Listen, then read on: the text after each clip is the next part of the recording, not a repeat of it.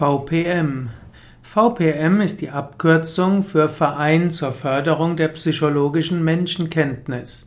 VPM existierte von 1986 bis 2002, wurde gegründet von der Psychologin Annemarie Buchholz-Kaiser.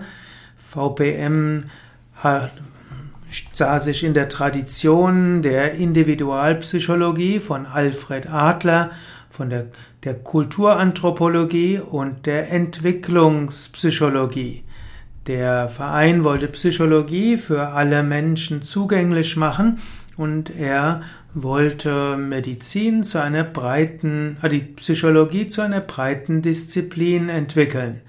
Der VPM wollte psychologische, pädagogische und sozialethische Fragen äh, mit Fragen der Ethik verbinden.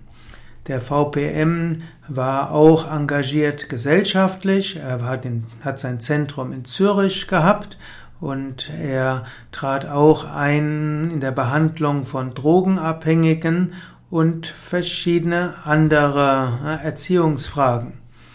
Der VPM wurde immer wieder als äh, rechtsextrem eingestellt.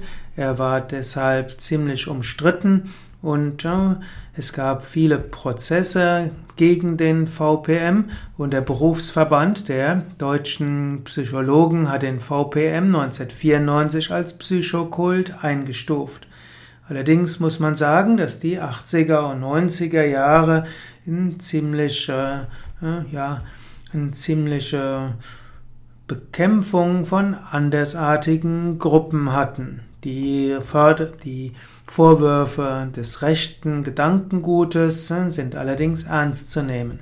Letztlich hat sich aber der VPM 2002 aufgelöst.